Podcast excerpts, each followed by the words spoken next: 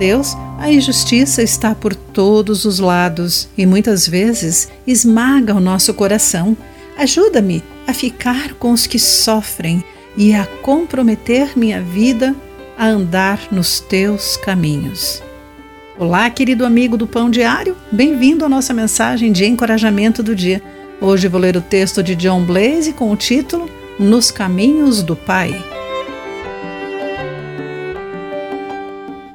Na década de 1960, foi organizada uma comunidade piloto para a vida interracial em Chicago, Estados Unidos.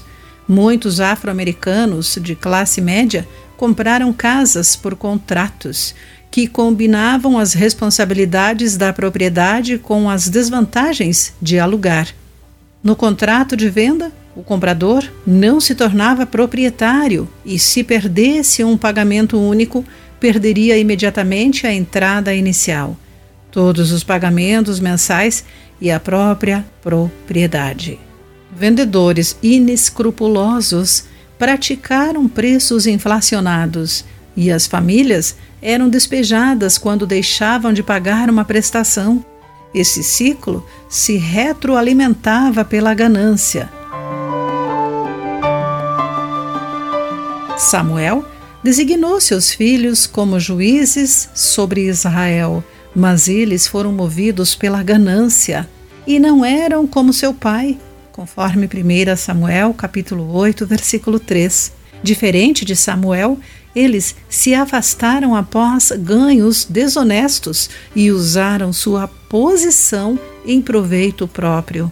Isso desagradou os anciões de Israel e a Deus, desencadeando um ciclo de reis nas páginas do Antigo Testamento.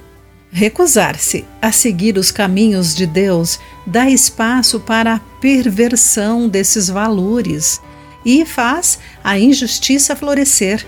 Andar nos seus caminhos significa que a honestidade e a justiça são claramente vistas não apenas em nossas palavras, mas também nas ações.